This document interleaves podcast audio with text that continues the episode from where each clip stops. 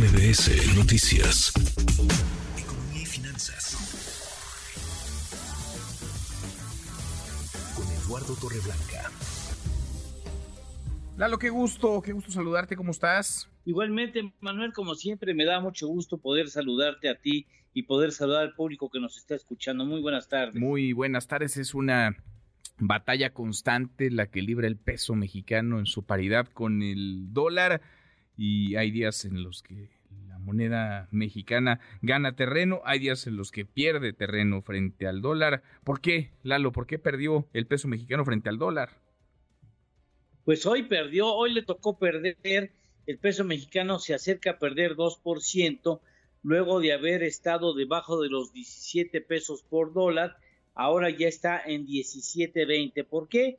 Como lo preguntas, fundamentalmente es una reacción de los mercados a la menor probabilidad de que la Fed, la autoridad monetaria estadounidense, reduzca o inicie un ciclo bajista de las tasas de interés de referencia en Estados Unidos durante el primer trimestre del presente año, como se llegó a pensar con bastante, con bastante, eh, pues bastante probabilidad en ese entonces.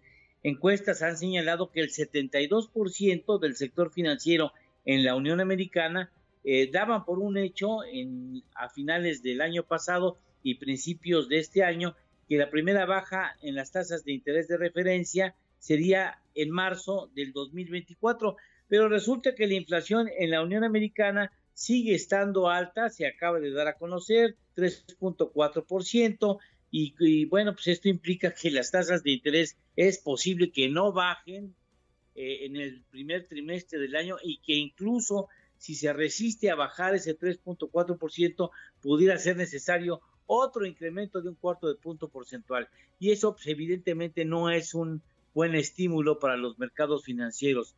Eh, cuando el consumidor siente que los precios ya están bajo control, generalmente realiza o tiene una actitud más relajada con respecto a hacer compras y esto finalmente es el combustible que requiere la maquinaria económica en cualquier parte del mundo.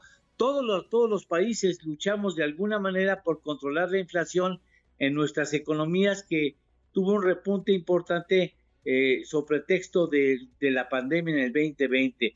Unos países tienen más suerte que otros, por ejemplo Venezuela, que tiene problemas políticos también muy serios por la dictadura que ahí existe, tiene una inflación el año pasado de 189%, Argentina, después del plan de choque, pues eh, cerró eh, la inflación en el año pasado en 211%, eh, Rusia, de las naciones que no están tan descontroladas su inflación, 16.7, Colombia 10, por citar algunos, y otros, bueno, más bien, un país se pasa y hoy tiene ya deflación. ¿Qué significa? Que en lugar de que suban los precios en China, están comenzando a bajar y, y está muy alarmada la autoridad financiera porque es más difícil controlar la deflación que la inflación, porque el consumidor deja de consumir bajo el pretexto de que van a bajar más los precios, detiene el consumo y eso hace que se tengan que bajar más los precios y el consumidor sigue deteniendo el consumo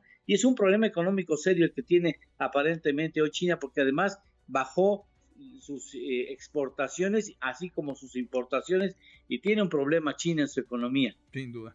Qué interesante la perspectiva y el contexto que vaya que inciden. Lalo, ¿tenemos, ¿tenemos postre?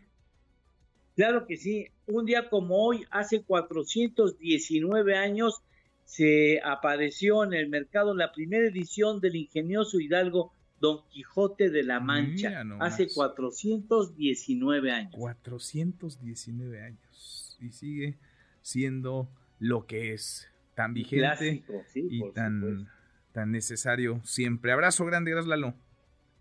Igualmente, Manuel, buenas tardes y buen provecho a todos. Muy, muy buenas tardes. Es Eduardo Torreblanca. Redes sociales para que siga en contacto: Twitter, Facebook y TikTok. M. López San Martín.